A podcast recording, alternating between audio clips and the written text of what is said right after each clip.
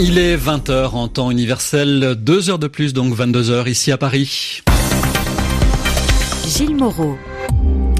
Voici votre journal en français facile, présenté ce soir avec Céline Pellarin. Bonsoir Céline. Bonsoir Gilles, bonsoir à tous. Dans l'actualité, Paris et Los Angeles désignés pour organiser les Jeux Olympiques d'été, c'est maintenant une certitude. Paris en 2024, Los Angeles en 2028. La double attribution des Jeux a été approuvée à l'unanimité des membres du Comité international olympique. C'était tout à l'heure à Lima, au Pérou. Le secrétaire général de l'ONU demande à la Birmanie d'arrêter arrêter ces opérations militaires contre la minorité Rohingya, opération qui s'apparente à un nettoyage ethnique. De son côté, Aung San Suu Kyi, en position très délicate dans ce dossier, a renoncé à se rendre à l'Assemblée générale de l'ONU. Après Saint-Martin, Emmanuel Macron est à Saint-Barthélemy, autre île française en partie dévastée par l'ouragan Irma. Aux États-Unis, le bilan s'est alourdi, on dénombre 36 morts. Le journal. Le journal. En français facile. Sans surprise, c'est bien Paris qui accueillera les Jeux Olympiques d'été en 2024 et Los Angeles les suivants en 2028. La double attribution des Jeux était acquise, elle est maintenant officielle. Elle est intervenue donc à Lima, au Pérou. C'était lors d'un vote unanime à main levée du CIO, le Comité international olympique. Après des années d'attente et plusieurs échecs cuisants, Paris tient enfin ces Jeux à la plus grande satisfaction du président Macron. Mes chers compatriotes, nous venons d'apprendre la bonne nouvelle, alors je voulais avec vous me réjouir. Alors maintenant s'ouvre une nouvelle page. Durant les sept années qui viennent, nous allons préparer ces Jeux olympiques avec toute notre énergie. Et je veux donc vous dire que ces Jeux olympiques, ce seront bien entendu les Jeux de Paris. Et la ville de Paris a eu dans cette candidature un rôle essentiel et jouera un rôle essentiel. Mais c'est tout le pays qui doit être mobilisé. Les épreuves se passeront à travers tout le pays, selon les disciplines. Et je souhaite que ce soit toutes les fédérations sportives qui soient pleinement mobilisées, pleinement intégrées. Ces Jeux olympiques doivent nous permettre de mobiliser le sport partout en France, le sport amateur en particulier, et les pratiques sportives partout dans le pays. C'est l'ambition que je veux pouvoir porter dans les prochaines années afin de préparer ces Jeux. Paris accueillera, accueillera donc les Jeux d'été euh, quatre ans après Tokyo en 2020. Paris où il pleut ce soir. Sous la pluie, des anneaux olympiques géants ont été dévoilés sur l'esplanade du Trocadéro face à la Tour Eiffel. Et nous venons d'entendre Emmanuel Macron. Le président français est aujourd'hui à Saint-Barthélemy. Avec euh, Saint-Martin, c'est l'autre île française en partie dévastée par le passage de l'ouragan Irma la semaine dernière. Petite île de 9000 habitants, Saint-Barthélemy est un peu moins dévastée que sa voisine, mais l'eau et l'électricité manquent cruellement. Le retour à la normale est la priorité affichée par le chef de l'État. Emmanuel Macron a promis de nouvelles mesures en faveur des sinistrés, dont un mécanisme d'aide financière d'urgence qui sera mis en place dans les tout prochains jours. Aux États-Unis, les habitants de Floride, chassés de chez eux par la tempête, sont de retour pour constater l'ampleur des dégâts. C'est le cas notamment dans les Keys, ces îles situées à la pointe sud de la Floride. Quant au bilan en vies humaines, il s'est alourdi. 16 morts de plus recensés aux États-Unis, portant le total à 36. Le chef de l'ONU, Antonio Guterres, appelle la Birmanie à suspendre les opérations contre les Rohingyas, alors que plus de 400 000 d'entre eux ont fui les combats pour se réfugier au Bangladesh. Signe de sa position très inconfortable sur le sujet, Aung San Suu Kyi a annulé le déplacement qu'elle devait faire ces jours-ci à l'Assemblée générale de l'ONU. La dirigeante birmane doit sortir de son silence sur cette crise des Rohingyas la semaine prochaine lors d'une allocution télévisée. En Afghanistan, trois morts et cinq blessés dans un nouvel attentat suicide près d'un stade de Kaboul où se déroulait un match de cricket. Le kamikaze a déclenché sa charge au moment où les forces de l'ordre voulaient le fouiller.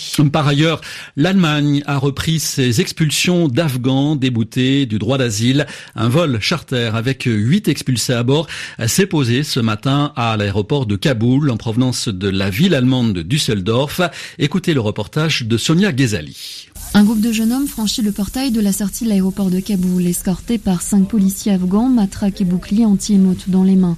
Mohamed Jamshedi, jean, basket, t-shirt blanc explique les raisons de son expulsion. Ils ont rejeté ma demande d'asile en disant qu'il n'y avait pas de problème de sécurité en Afghanistan et que je pouvais rentrer chez moi. Le jeune homme a 21 ans. Il a passé deux ans à Munich après avoir quitté l'Iran voisin où il était réfugié. Je ne sais pas ce qui se passe ici. Je n'étais pas là depuis longtemps. Ils sont huit à avoir été expulsés d'Allemagne, faisant le voyage escortés par 30 policiers allemands dans un avion affrété à cet effet. Cinq d'entre eux se pressent dans un taxi jaune. À l'intérieur, Iman Toheri, 36 ans. L'homme a passé 34 années de sa vie en Iran. Il y a deux ans, avec sa femme et ses quatre enfants, il a rejoint l'Allemagne, payant 20 000 dollars au total, des passeurs. Installé à Hambourg, il a passé cette dernière année en prison. J'ai battu ma fille de 13 ans. On m'a arrêté et j'ai été envoyé en prison. Ma femme et mes enfants, eux, sont toujours en Allemagne. Les huit hommes sans distinction ont déposé leurs quelques sacs dans un hôtel du centre de Kaboul, pris en charge par le gouvernement. Aucun n'a reçu d'aide financière des autorités allemandes. Celles-ci leur ont simplement remis une liste avec les adresses des différents bureaux de l'Organisation internationale pour l'immigration située en Afghanistan. Sonia Ghazali, Kaboul, RFI. Aux Philippines, la situation devient chaque jour euh, plus difficile pour les opposants au président Duterte, lancé dans une guerre euh, impitoyable au narcotrafic. En un peu plus d'un an, en effet, cette guerre a fait des milliers de morts. Les parlementaires philippins ont privé la Commission des droits de l'homme de son budget et ils ont fait un premier pas pour destituer la présidente de la Cour suprême, Christophe Paget. Il n'a eu que ce qu'il mérite, a commenté Rodrigo Duterte en faisant référence au président de la Commission des droits de l'homme. Cette commission avait lancé une enquête sur les meurtres liés à la guerre contre la drogue. Aujourd'hui, les parlementaires tentent de faire passer son budget de 1 300 000 euros à 16 euros. Ils essaient aussi d'obtenir la destitution de la chef de la Cour suprême qui l'an dernier avait accusé Rodrigo Duterte de mettre une cible sur la tête de sept juges en les accusant de trafic de drogue et en donnant leur nom. Le président avait répondu en menaçant de décréter la loi. La Cour suprême, la Commission des droits de l'homme, Rodrigo Duterte essaie de faire sauter deux garde-fous mis en place par la Constitution pour surveiller le travail de l'exécutif. Cela nous place sur une route directe vers la dictature, a réagi Francis Pangilinan, chef du principal mouvement d'opposition et sénateur. Le Sénat qui doit lui aussi se prononcer sur ces décisions des députés. S'il est comme la Chambre basse dominée par les alliés du président, il s'est jusqu'ici montré plus indépendant. En 15 mois, la police philippine affirme avoir abattu près de 4000 toxiques toxicomanes ou trafiquants présumés. Des milliers d'autres ont été tués dans des circonstances qui n'ont toujours pas été éclaircies. Christophe Paget. En Côte d'Ivoire, des jeunes gens appartenant à un syndicat étudiant mécontents de la hausse des droits d'inscription ont laissé éclater leur colère. Des incidents les ont opposés aux forces de l'ordre dans le quartier de Cocody, à Abidjan. Et direction à présent l'Espagne. Madrid fait pression à moins de trois semaines du référendum d'autodétermination de la Catalogne. Référendum prévu le 1er octobre prochain. Il est considéré comme illégal par les autorités espagnoles. Des autorités qui sont passées au stade des menaces. Correspondance de François Musso. L'étau se resserre sur les autorités séparatistes qui ont convoqué les électeurs de Catalogne pour se prononcer sur l'indépendance ou non de leur région. Via le tribunal constitutionnel à Madrid, la pression est devenue très forte sur les 948 municipalités appelées à céder leurs locaux pour la tenue du référendum. Parmi eux, 712 se disent indépendantistes et ont donné leur accord. Or, les magistrats espagnols les ont tous convoqués pour leur signifier clairement que ce serait là un acte illégal, je cite. Déjà, 30 maires séparatistes, membres de la formation anticapitaliste Coupe, ont annoncé qu'ils n'iront pas à cette convocation et qu'ils désobéiront.